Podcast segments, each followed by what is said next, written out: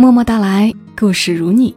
这里是在喜马拉雅独家播出的《默默到来》，我是小莫，和你来聊一聊我们平常人身上所发生的故事。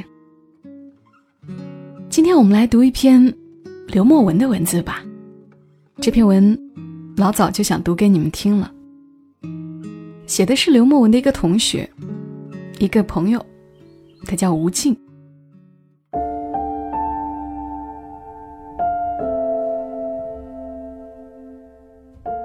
他，好像一条狗啊。作者：刘墨文。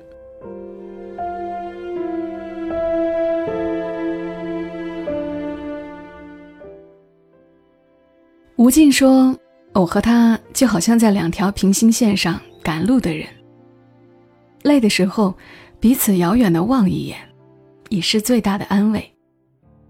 稍作休息后，再独自一人继续赶路。”我说：“悟净呀，你讲的太悲观了，没有人会一直走，总会停下来的。”吴净说：“师傅呀，停下来总是短暂的，休息也是短暂的，取经路还长着呢。”我和吴净是大学时候认识的，我是设计系，他念动画系。有时候学校里搞活动，会把我们凑在一起。他是学生会的头，我是自由团体的头。遇上点什么事儿，老师总要我俩一起商量。那时的吴静有些冷漠，谈了个校外的神秘男友，平时在学校里也神出鬼没，学弟学妹们走个照面都不敢和他打招呼。问个事情也小心翼翼。我们一起办过活动，给新生做过指导，除了工作上的交集，再无半点私交。有时候我们会一起筹办晚会，音响的租赁、舞台的搭建、节目的统筹，我们一起跑前跑后。一杯咖啡两个人喝，一块面包互相咬，默契渐渐的生出来。不知不觉，围绕在我们之间，微弱而又平静。那时，我们都有太多的事儿要做。我办杂志时，吴静在搞培训；我跳舞到处演出时，吴静在进修学英语。总之，我们都没闲下来过。就这样，恍惚过了四年，毕业时。我们喝了一顿不咸不淡的酒，聊了聊前途未卜的未来。而后，他去了北京做婚礼策划，放弃了自己的专业。我拖着行李去了深圳做设计，坚持四年所学。好像分道扬镳的两条路，似远非远的，在网络和手机两端，看着彼此往前走。都有很累的时候，都在凌晨回家的车上迷茫过。偶尔停下来，互相说句话，拍拍对方肩膀，继续灰头土脸的往前走。做婚礼是份苦差事儿，朝九晚五没规律，方方面面也得想得周全。为了一场好的婚礼效果，从道具到工作人员。每一关都得协调充分。我问吴静，为什么选择做婚礼啊？吴静说，他特别喜欢那种幸福的感觉，就好像他工作的每一天都是别人一生中最重要的一天。后来吴静在行业内做的小有起色，就跳槽到一家高级婚礼策划机构，开始接触。上流人士的各种生活。他做过许多隆重的婚礼，全部来自各种达官贵人，有央视主播、一线演员、著名歌手。那些婚礼美轮美奂，新颖又奢靡。我说：“悟净啊，这样下去不行啊，场面越做越大，等到自己婚礼的时候，期望会更高，标准很难拿捏，容易导致失望呀。吴静说：“正因为见惯了太多盛典般华丽的仪式，反倒觉得过于繁琐和疲惫。自己的婚礼只要简单、开心就好，不想好好幸福感被车马劳顿磨没。所谓的生活极艳，但欲望极淡。好的心态。”并没有为他争取到更多的机会。爱情在吴静这儿，总像是个顽皮的孩子。大学时的男朋友，按照国际惯例，在毕业时分了手。他们在北京还藕断丝连过几次，这让吴静时常有青春被撕扯拉长，直至断开的错觉。失败了几次，他就崩溃了几次。我想安慰，他却开口说：“都过去了，等经历了更痛的，过去的就显得不那么痛了，就能放下了。”他说：“在疼痛里得到的真相，比在爱里得到的还要多。”我说：“你慢点走，也别老是只看路不看人。你看隔壁桌的男孩子，看你半天了。”吴静说。我遇见的竟是男孩子了，我现在想要老爷们儿。简简单单的一句话，婉转出许多经历过后才能懂得人生道理。吴静很小的时候，爸妈就离婚了，他们分居在两个不同的城市。吴静的童年就这样被一分为二。他小时候的人生好像一场旅行。七八岁时，独自在哈尔滨挂着一块信息牌坐火车，交换场地到齐齐哈尔见自己的母亲。只有半人高的孩子不停地穿梭在车站的人群里。那时的他或许不知道，在长大以后，车站同样会成为他人生中各种抉择的站点。他会在这里不停地驻足，不停地回望。也马不停蹄地奔往下一段人生。那时，父母的生活也很辛苦，无暇顾及太多，孩子都被照顾得很粗糙。所以，吴静从小就得学会自己和这个世界打交道。比如，年幼的他自己坐火车，后来也自己上补习班，去外地艺考。选择学校，选择生活的城市。因为没有过建立亲密感的经验，所以吴静总是很难融入到一个默契的角色里去。但他确信自己和父母之间都有深厚的感情，只是不知如何去亲昵，如何去表达。在体会过生活隆重的惊喜与失望以后，起伏的疲惫累积到让人难以开口形容。索性吴静就不再说。他只会默默的做。无论生活，还是工作，他一无所有的努力，对自己和外界坦诚，对事情谦卑又敬畏。在做到之前，什么也不说；即使是在做到之后，他也丧失了说的兴趣，只是静静的待在那里，想想接下来该干点什么。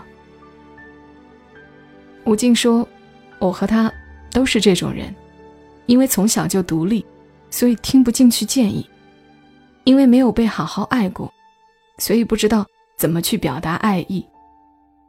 但是心里都真切的明白，也真切的需要。”说这话的时候，我在北京出差，和吴静一起吃了顿饭。我们聊工作，没了学生时的感觉。但那种默契还在。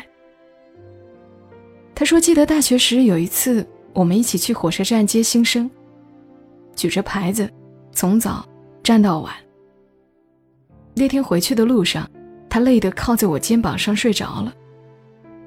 醒来后，他觉得特别惊讶，从来没想过会在我的肩膀上睡着，而且还睡得那么踏实。这种感觉。”他一直记着。我的工作一年要去几次北京每次去北京我都会和吴静吃顿饭。他忙的时候我们在婚礼现场吃盒饭。不忙的时候我们就挑比较地道的馆子像在一张地图上重新绘制坐标。他家搬到哪里工作在哪里我们就吃到哪里有一次他在外地忙完婚礼，刚刚返京，而我。正好结束北京的工作，准备回长春休个短假。我到达火车站时，他也刚好出站。我们就在北京站的麦当劳里进行了一次短暂的会晤。我清晰的记得，那天他戴了个黑色的皮帽，少有的俏皮。走到后面，推着我去二楼，先找座位坐下。然后他自己去买两个人的套餐。我们那天吃的很狼狈，也很仓促，但却很珍惜说的每一句话。隔着麦当劳二楼的玻璃，看着北京站里排队等待出站的人群，有种别离的仪式感。吴静说：“北京像一片色彩斑斓的琉璃海。”他看着太多的年轻人走时说：“春节过后我们就不回来了。”也见过太多的年轻人说：“这里是北京，是首都，是梦的开始，我一定要留下来。”我问他：“那你呢？会留下来吗？”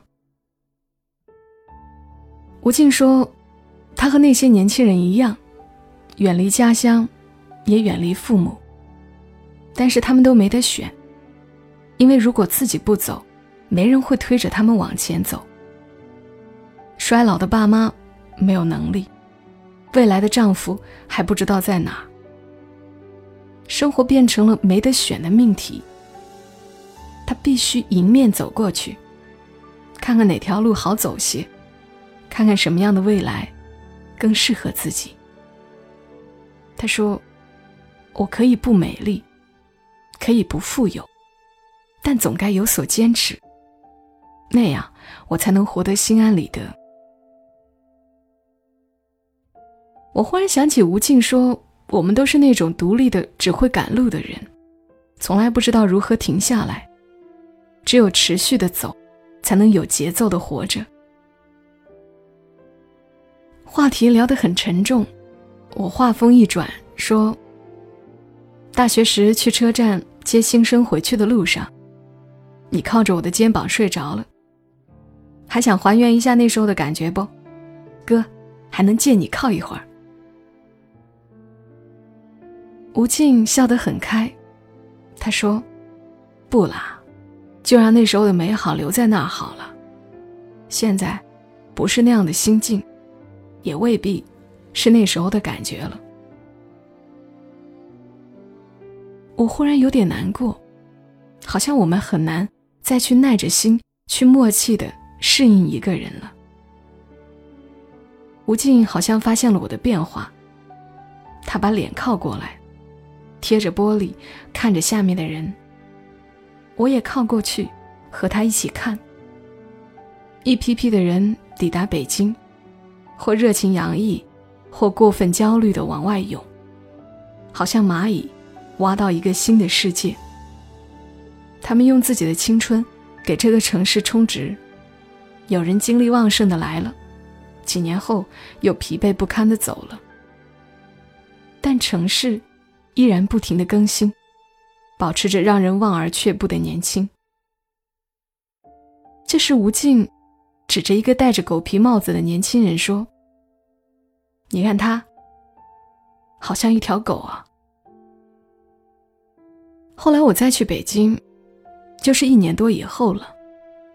那段时间我都很少出差，安安稳稳的坐在项目经理的位置上，统筹工作，带带实习生。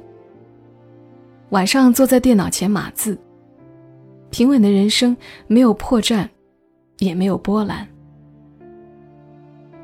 我听说那一年多的时间里，吴静谈了两段感情。第一段偏长，将近一年，在一个彼此都相处得很好的状态里，男方出了轨，还自己编造了一个冠冕堂皇的理由，说：“我总是感觉自己走不进你的内心。”第二段感情相对平稳，但男方总是很着急，做什么事情都急，恋爱也是。恨不得马上结婚生子，走上一个世俗却又显得保险的稳定人生。那时的吴静已经毕业四年，他在这个城市里摸爬滚打的熟悉了很多事情和很多规则。他前面的道路开始渐渐清晰，也走得顺利。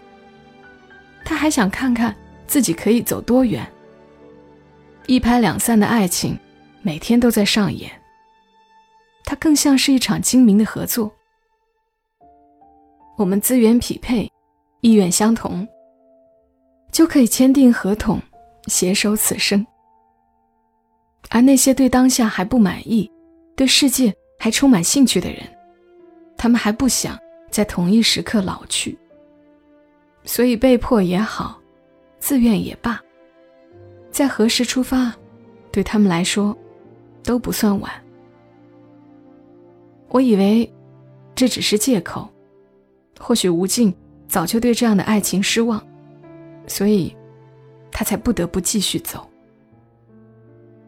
我对他说：“别丧气，生活就是这样，会把我们的天真掏出来风干，换一种味道后，又亲手喂给我们，然后再消化。”变成自己身体真正的一部分。吴静说：“你不要担心，爱情在我心里一直有位置，只不过分量变了而已。年轻时，我以为我输掉的都是我输不起的东西，但失去却让我比拥有更踏实。我这才知道，我想要什么。”说这话时的吴静正在地铁上看书。再一次搬新家后，他估算了每天自己在地铁上消耗的时间，加起来有将近两个小时，所以他决定利用一下，学一学外语，看看书。总之，他得在路上干点什么，不能就那样迷茫的被载着来来去去。我说。老是搬家也不是个事儿呀，我看北京的朋友都在一窝蜂的看房子呢，从四环到六环，从顺义到燕郊，你去看看吧，有合适的就赶紧下手。吴静也听劝，带着自己的积蓄，像跟旅行团一样，跟着一群大爷大妈去开发商那里看房子。他走进一个样板间，舒适的沙发。好看的阳台，阳光洒下来，落在地板上。恍惚间，让他觉得有了家的错觉。当他走出去，独辟蹊径的又误入到一个毛坯房以后，四壁颓败的房间，赤裸而又严肃的和他对峙着。吴静想，如果真的买了。那么今后的几十年，自己就会被这个房子扣在这儿，被房贷扣在这儿。此时的房子，倒更像是一个盒子。它到底埋没了多少人的精彩，收藏了多少不同的人生？那天吴静自己提前离了场，回家的路上，他长舒了一口气。意外的放松下来，好像噩梦来了又走，刚才只是虚惊一场。他后来也没有买房，而是开始学习日语，接触外籍培训机构，开始做中国人去外国旅行结婚的项目，专门负责日本方向。而没有买房剩下来的积蓄，就成了他去日本工作的资金储备。他把亲手赚来的钱，再一次投资到自己身上。吴静二十九岁生日到来的那天，还在准备出国面试。我说，尽管这样的祝福好像很难开口，因为二十五岁后，我们才发现，原来生日也可以过得惊心动魄。他让庆祝不合时宜的提醒我们，白驹过隙，珍惜当下。搭档，祝你生日快乐。我特意。没有提“老”这个字。吴静倒是看得开，他说：“以前觉得三十岁是一件不得不面对，却又很可怕的事儿，总觉得到了那个年纪，好日子就到头了。等真的走到这个时候，忽然发现，三十岁也只是个数字而已。这个年纪想完成却又没有完成的事儿，交给下一个十年就好。”没有什么伤春悲秋和遗憾感慨，它只是个记录，如此而已。后来吴静面试顺利，即日启程奔赴日本工作。我说：“你这前路是越走越远了，退路在哪儿？我丝毫没看见。我们的宿命里是不是只能拥有前路，而不得丝毫后退的余地？”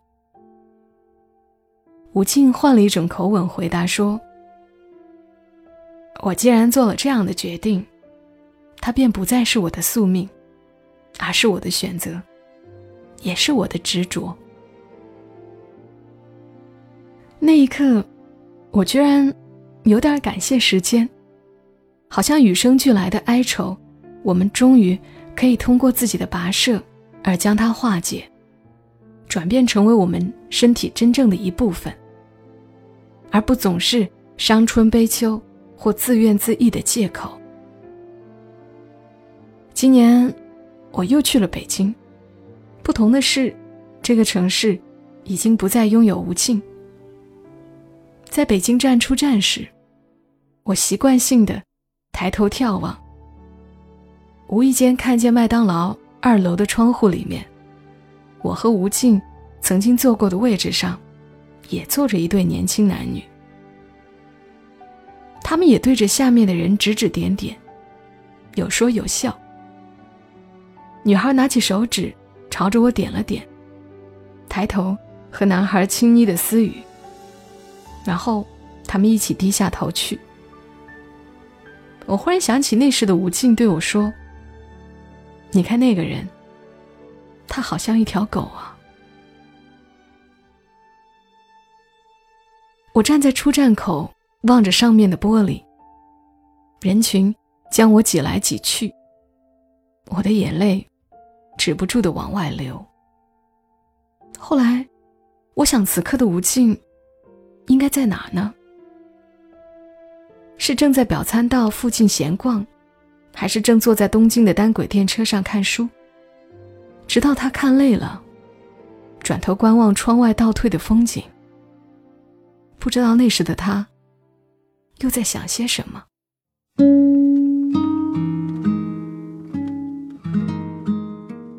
刚的文字来自于刘墨文，我怀疑下次我都不用说作者，你们听着听着就能猜到是他写的。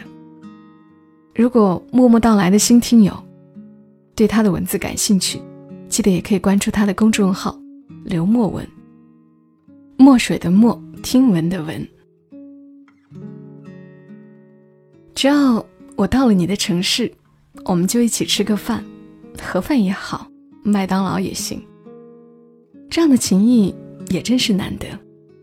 重点是彼此懂得，彼此安慰。不知道你有没有这样的朋友？想起我的一个朋友来，他曾来过我所在的城市，我也去过他读研的地方。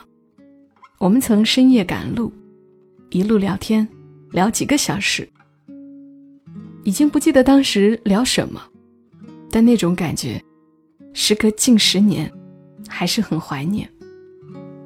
不知道此刻听完故事，你想到了谁？也欢迎你在评论区留言来聊一聊。下期节目想读一读你的评论，你的故事。好啦，我们下期声音再会吧。祝你一夜好眠。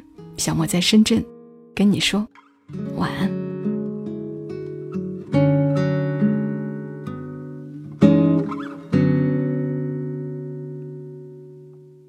你喜欢这期节目，麻烦你帮忙转发到朋友圈，让更多的人听到。小莫在这儿，谢谢你。